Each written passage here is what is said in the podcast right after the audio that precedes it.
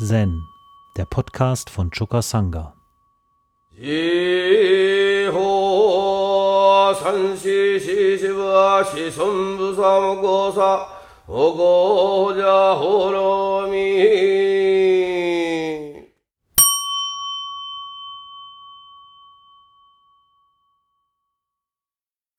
In der öffentlichen Debatte geht es in letzter Zeit häufig um Fake News. Also unwahre Nachrichten. Fake News ist so ein Kampfslogan geworden, um darauf hinzuweisen, dass die Wirklichkeit, so wie wir sie abbilden in Medien, Büchern, Begriffen, letzten Endes nicht vollständig wiedergegeben werden kann. Und in dem Kampf um Fake News werden bestimmte Sichtweisen oder so etwas gegeneinander gestellt und gleichzeitig äh, der Versuch unternommen, einseitig für eine bestimmte Ansicht zu werben. In den Choren haben wir auch eine interessante Form von Fake News. Beispielsweise in dem Koran Mumonkan Nummer 20. Der Mensch der großen Kraft oder ein sehr starker Mann. In dem Koran heißt es, Shogun Osho fragte, wie kommt es, dass ein sehr starker Mann seine Beine nicht hebt? Und er sagte noch dazu, er spricht auch nicht mit seiner Zunge.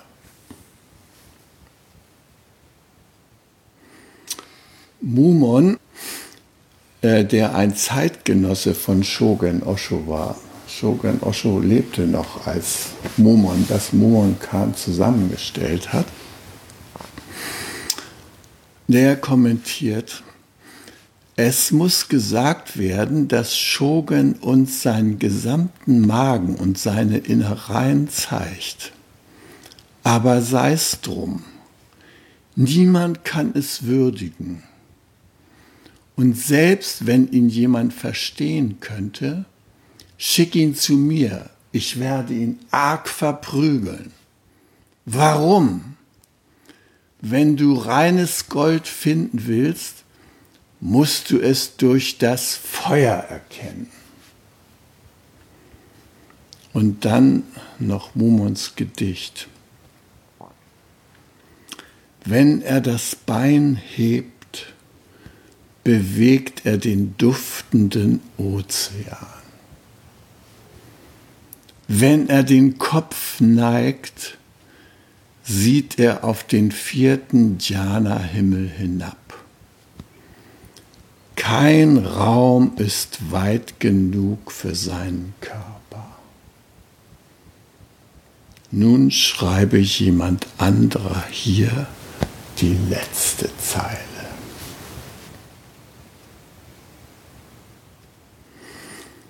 Ja, dieses Koran, das sich bezieht auf diesen sehr starken Mann, der sein Bein nicht heben kann und der die Zunge nicht benutzen kann.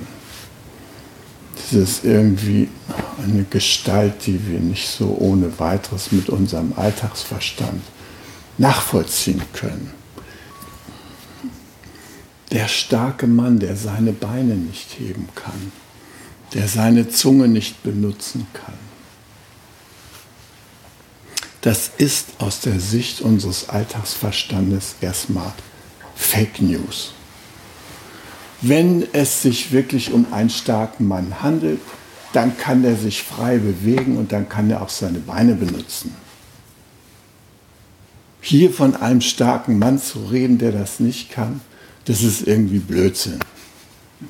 Fake News. Dann kann er auch noch nicht mal sprechen mit seiner Zunge. Großer, starker Mann kann nicht seine Zunge benutzen.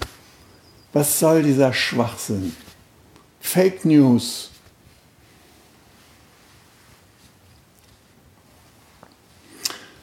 Ja, mit diesen Fake News, da müssen wir uns beschäftigen, weil nach unserer Auffassung von Wirklichkeit, unserer Alltagsauffassung von Wirklichkeit, hängen die Dinge nicht in dem Sinne zusammen, wie sie tatsächlich zusammenhängen.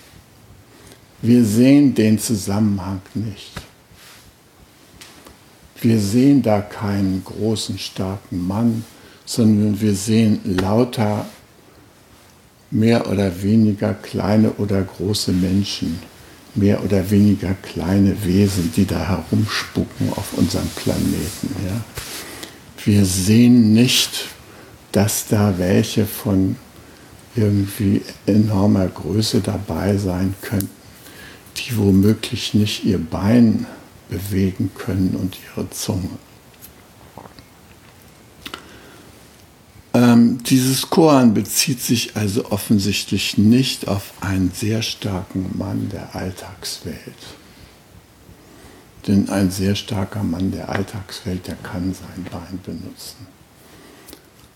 Welche, um welche News handelt es sich also in diesem Koran? Und dazu möchte ich kurz äh, eingehen auf einen kleinen Abschnitt in dem Buch von Thich. Das heißt wie Siddhartha zum Buddha wurde. Da heißt es auf Seite 45,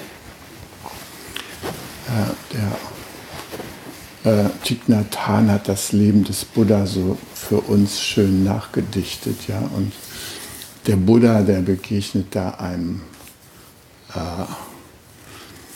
Unberührbaren mit Namen Swasti. Der ist so ein Büffeltreiber. Ja? Swasti wird später ein Mönch in der Sangha des Buddha. Aber als sie sich begegnen, da ist es noch nicht so weit, weil es auch noch gar keine Sangha des Buddha gibt. Und ähm, Swasti hat also Buddha eine Weile, oder Siddhartha in dem Falle, eine Weile begleitet. Und dann heißt es hier, nachdem Swasti wieder gegangen war, um die Büffel zurück in den Stall zu führen, wuchs in Siddhartha das Gefühl, dass er noch in dieser Nacht das große Erwachen erlangen würde. Das große Erwachen, darum geht es uns auch. Das große Erwachen bezieht sich auf die Wirklichkeit. Im Buddhismus geht es um die Wirklichkeit. Wir versuchen die Wirklichkeit vollständig zu erfassen. Wir versuchen nicht eine kleine, kleingeistiges Konzept von Wirklichkeit äh, zu sehen, sondern wir versuchen die Wirklichkeit in ihrer vollen Größe zu erfassen. Und das nennen wir das große Erwachen. Also, in Siddhartha wuchs das Gefühl, dass er noch in dieser Nacht das große Erwachen erlangen würde. In der vorangegangenen Nacht hatte er verschiedene ungewöhnliche Träume gehabt. In einem Traum sah er sich auf der Seite liegend und seine Knie berührten den Himalaya. Seine linke Hand berührte die Ufer des Meeres im Osten und seine rechte die Ufer des Meeres im Westen. Und seine beiden Füße ruhten an den Ufern des Meeres im Süden. In einem anderen Traum wuchs ein riesiger Lotus, so groß wie ein Wagenrad, aus seinem Nabel empor und schwebte nach oben, um die höchsten Wolken zu berühren. Im dritten Traum flogen aus allen Richtungen Vögel in allen nur erdenklichen Farben auf ihn zu. Es waren zu viele, als dass man sie hätte zählen können. Diese Träume schienen ihm anzukündigen, dass sein großes Erwachen nahe war. Also der Buddha träumte sich mit einem riesigen Körper, der da den ganzen Himalaya entlang lag, in den Ozeanen links und rechts Arme und zu seinen Füßen das Meer im Süden Indiens. Ja ein gewaltiger Körper in der Größe und im Ausmaß eines ganzen Subkontinents. So hat er es geträumt. Ja. Und diesem Traum, der hat ihm das Gefühl vermittelt, ich stehe kurz davor, zur wirklichen Schau des Wesens der Wirklichkeit zu erwachen. Und tatsächlich ist er am nächsten Tag dazu erwacht. Und er sagt nach seinem Erwachen, ich allein, Himmel und Erde eins.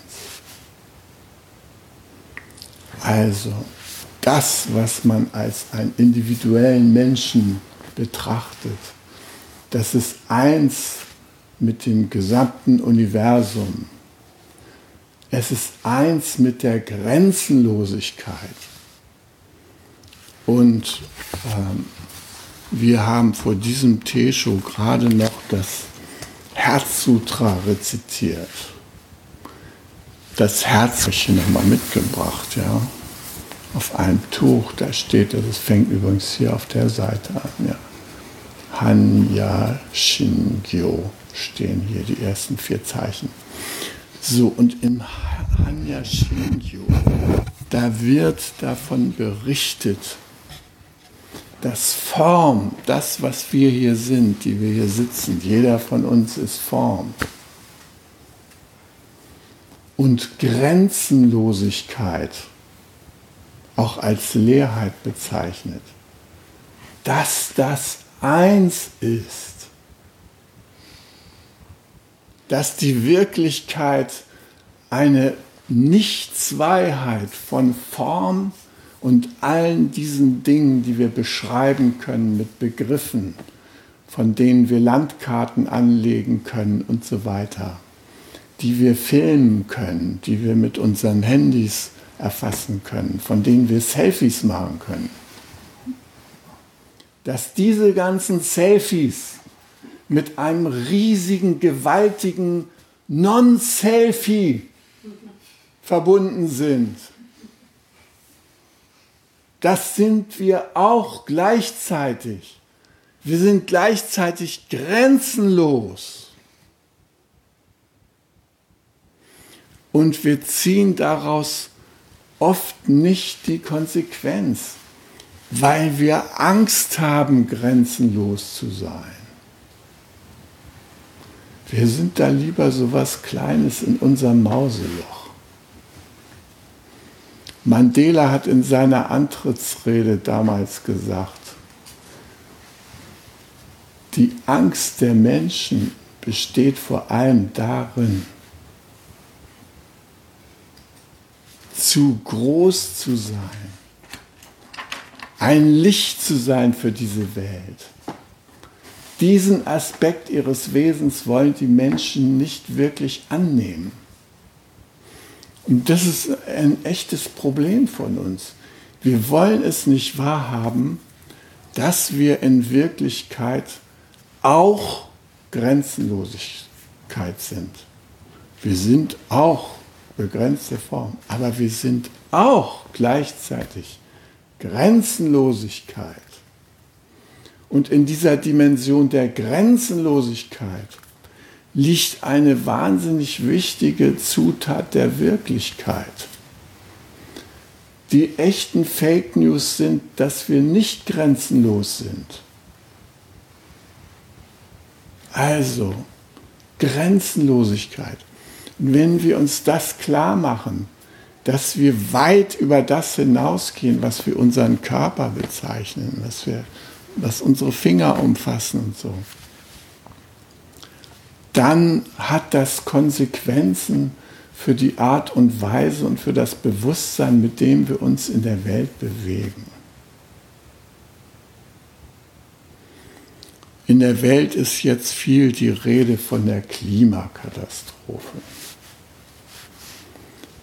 Ähm, das ist ein Thema, äh, was natürlich besonders wichtig ist, weil es uns alle betrifft in seinen Auswirkungen. Ähm, und es hm, hat sich so eingebürgert, so ein gewisser Alarmismus. Ja? Es werden immer wieder alarmierende Meldungen in letzter Zeit um das Klima, um die Welt geschickt. Natürlich, wenn da in Florida die, wenn da in, in Kalifornien die Wälder abbrennen, weil die das ganze Wasser abgepumpt haben und so weiter, die Menschen, dann ist uns klar, das geht über die Dimension des Handelns einzelner Menschen hinaus. Und wenn dann kurze Zeit später äh, dasselbe Kalifornien in Regengüssen ertrinkt und Schlammlawinen die Häuser wegreißen und Menschen zu Tode bringen, dann ist uns auch klar, dass da größere Zusammenhänge am Wirken sind. Gestern oder vorgestern hat der Bürgermeister von New York eine interessante Nachricht an die Welt rausgegeben, finde ich jedenfalls. Und zwar hat er gesagt,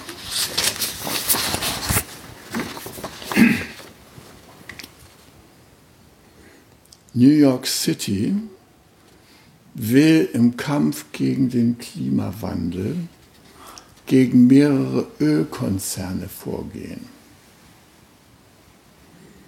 Der Bürgermeister Bill de Blasio kündigte an, 5 Milliarden Dollar aus den Pensionsfonds der Stadt abzuziehen, die bisher in Firmen der Kohle- und Ölindustrie angelegt waren.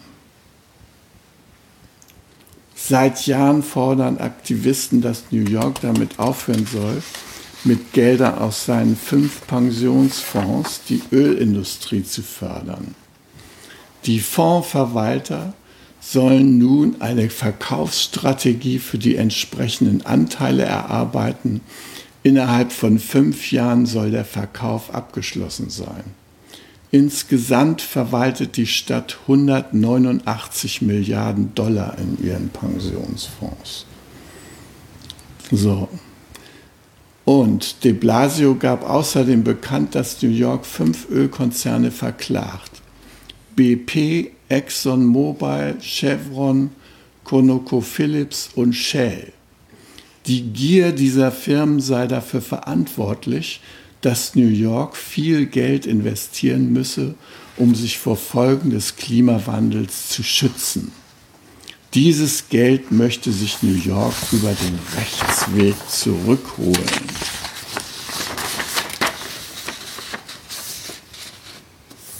De Blasio räumte ein, dass es Jahre dauern könne, bis es zu einer Gerichtsentscheidung komme. Er gab sich jedoch optimistisch und verglich sein Vorgehen mit in der Vergangenheit erfolgreichen Klagen gegen die Tabakindustrie. Die Tabakindustrie hat auch viele Jahre lang immer verleugnet, dass das Rauchen irgendwie gesundheitsschädlich sei und so. Ne?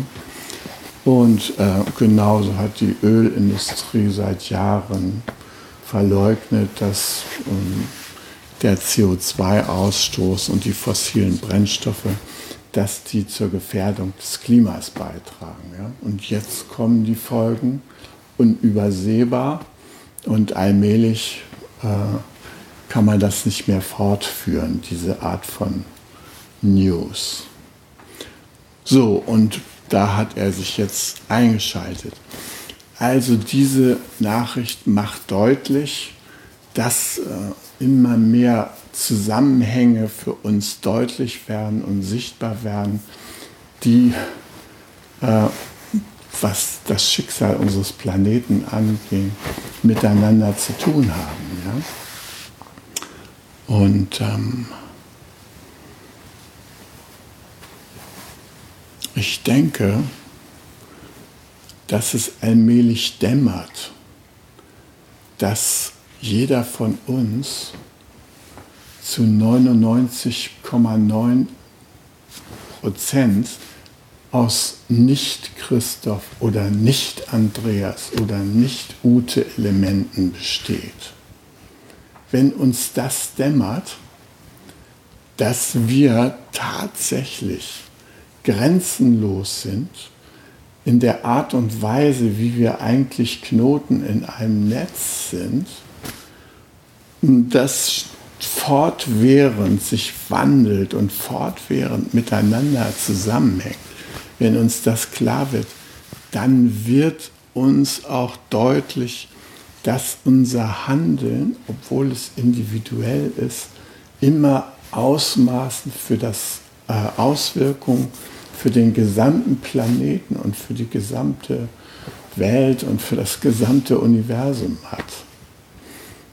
Und dieser Tatsache, sich zu stellen, das ist etwas sehr Wichtiges für uns.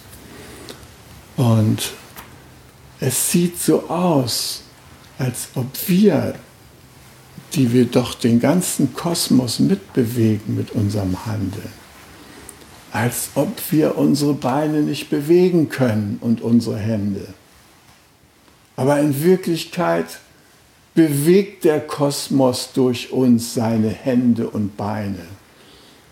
Wenn wir die Wahrheit aussprechen, dann spricht das Universum mit unserer Zunge. Das große Universum, was keine Zunge hat, das spricht mit einer Zunge. Wir sind die Zunge dieses großen Universums. Wir sind die Beine dieses großen Universums. Wir sind die Hände. Und das hat der Buddha kurz vor seinem Erwachen bemerkt im Traum. Der Traum hat ihm angedeutet, du bist nicht Siddhartha, so ein begrenzter Mensch. Nein, du bist grenzenlos. Du bist allumfassend. Und das bedeutet, Dein Wesen ist dem Wesen jedes anderen Wesens total verwandt. Du steckst mit all diesen Wesen in einem kontinuierlichen Beziehungs- und Bedingungsnetz. Du bedingst dich mit allen anderen, was existiert, gegenseitig. Und es ist an der Zeit, daraus Schlüsse zu ziehen für dein dich bewegen und für dein dich auffassen in dieser Welt.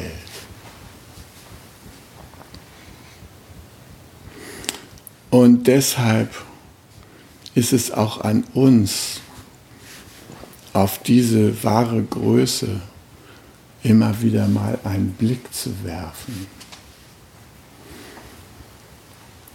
Es zeigt sich, wenn wir tatsächlich merken, dass wir zu einem viel größeren Körper oder zu einer viel größeren Essenz dazugehören, dass wir ganz anders dem Leben vertrauen können. Wir müssen nicht ängstlich und klein uns in der Welt bewegen, sondern wir können darauf vertrauen, dass wir geborgen sind in dieser Grenzenlosigkeit.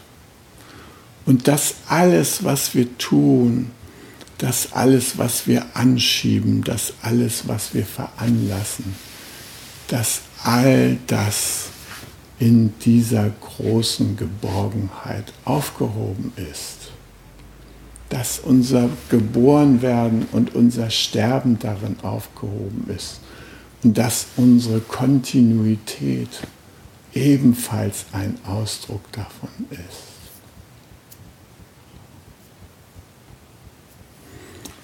Ja, wenn uns das klar ist, dann können wir uns furchtlos und angstfrei in der Welt bewegen,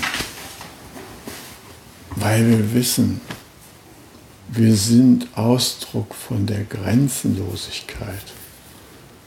Die macht sich in uns bemerkbar und handelt durch uns. Die nimmt durch uns Form an. Und wir können dazu beitragen, dass auch andere das erkennen dass sie grenzenlos sind. In den alten Schöpfungsmythen der Indianer, der Eskimos, äh, auch wenn man den Daoismus anschaut, immer wird die Welt als großer Anthropos dargestellt. Also ein Riesenmensch, ist das Universum. Eine Projektion von uns in die Grenzenlosigkeit. Ja? Und viele Schöpfungsmythen, die sehen da irgendeinen Schöpfer, der erst sich selbst erschafft und dann den Rest der Welt. Ja, irgendein Anthropos, der durch seine Träume sich erst selbst hervorbringt und schlussendlich alles, was auf der Welt existiert.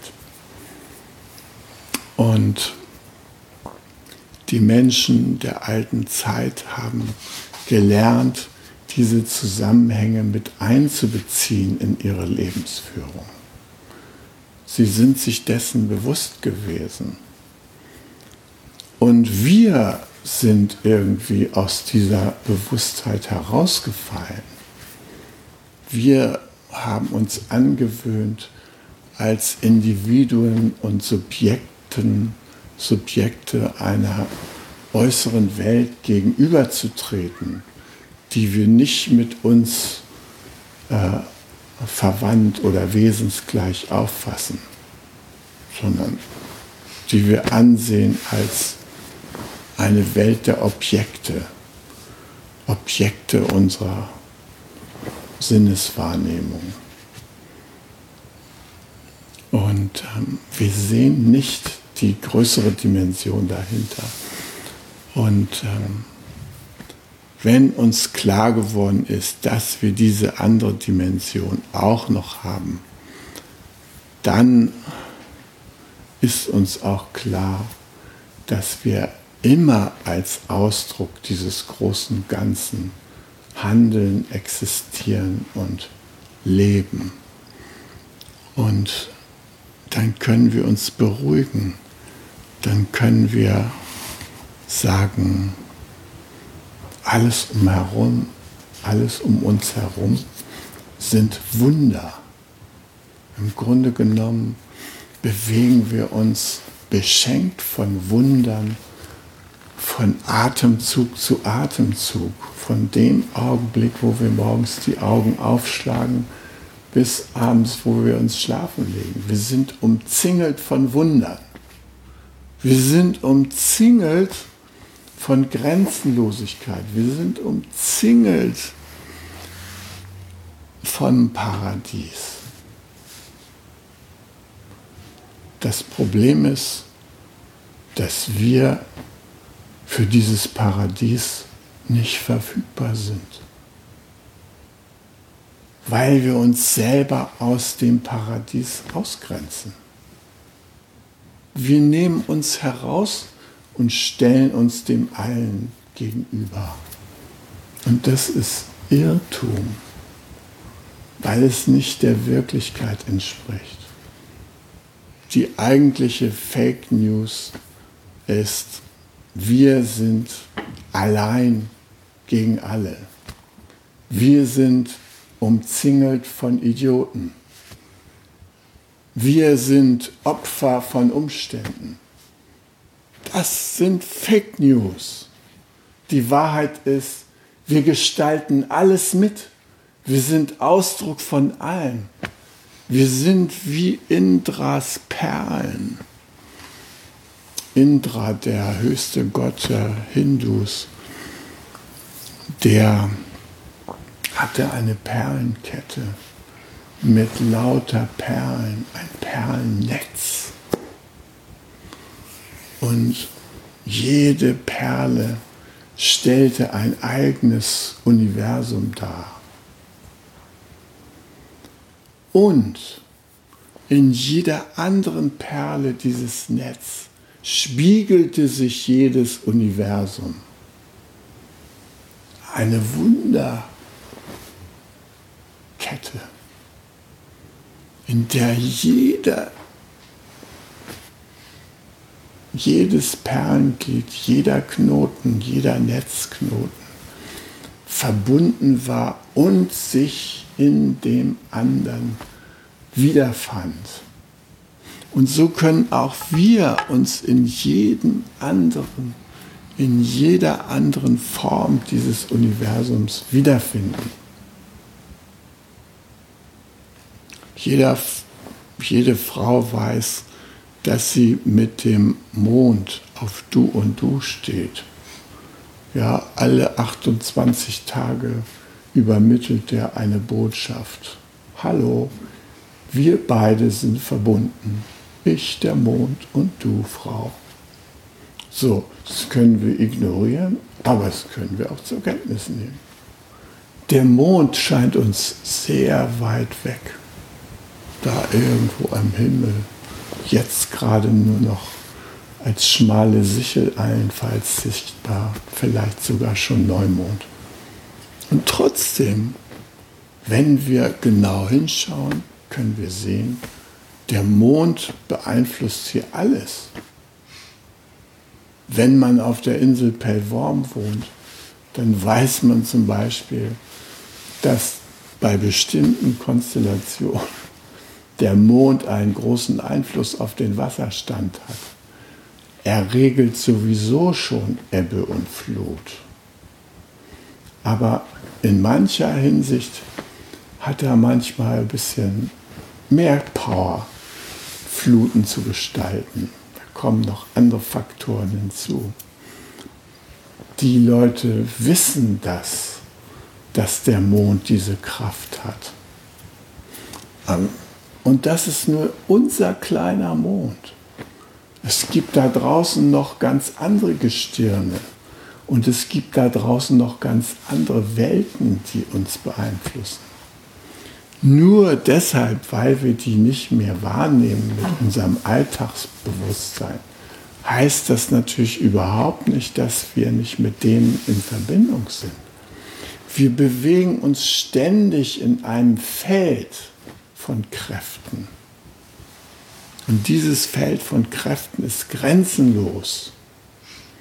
Und wenn wir unsere Grenzenlosigkeit erkannt haben, dann können wir die Grenzenlosigkeit dieses Feldes genießen. Auch die ganz konkreten Auswirkungen wie Ebbe und Flut. Ja, wir können das tatsächlich zu uns nehmen. Wir können das wahrnehmen. Wir können mit vollem Herzen zustimmen, dass wir unser Müsli von heute Morgen sind ich will gar nicht sagen, was wir heute Abend sind, wenn das Müsli durch ist. Aber die Tatsache, dass wir uns zu so und so viel Prozent aus Müsli, Milch, Kaffee, Bohnen, Kartoffeln und so weiter zusammensetzen, ist nicht zu verleugnen. Wir sind in einem ständigen Austausch mit unserer Umwelt. Wir sind das. Und zu glauben, wir können da irgendwie Wirkungen aus uns heraushalten, ist ein großer Irrtum. Ja. Und deshalb, in uns sind Kräfte am Werke, von denen wir das Allerallermeiste gar nicht zur Kenntnis nehmen. Aber wir können zur Kenntnis nehmen, dass wir zu 99,9 Prozent etwas verkörpern, was nicht wir sind, das sich in uns auswirkt. Das schreiben wir uns zu, aber es sind wir nicht. Und durch unsere Zen-Übung tauchen wir ein in das Forschen, wer wir denn nun wirklich sind. Ja? Wir nehmen da als Ausgangspunkt eine bestimmte Person mit einem bestimmten Namen, einem bestimmten Geburtsdatum und so weiter als Hypothese. Aber dann fangen wir an zu forschen. Wer sind wir denn wirklich? Wo enden wir denn wirklich? Wo fangen wir denn wirklich an? Wenn wir uns diesen Fragen ernsthaft hingeben, dann tauchen wir in eine andere Erfahrungsdimension ein.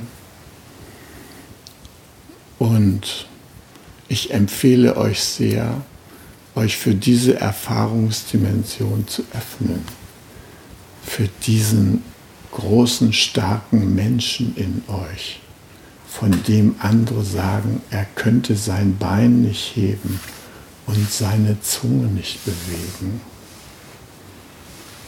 Er bewegt seine Zunge durch euch und ihr seid seine göttlichen Hände.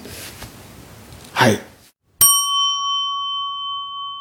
Zen, der Podcast, ist eine Produktion von Chokasanga e.V. in Kooperation mit dem Podcaststudio Paderborn.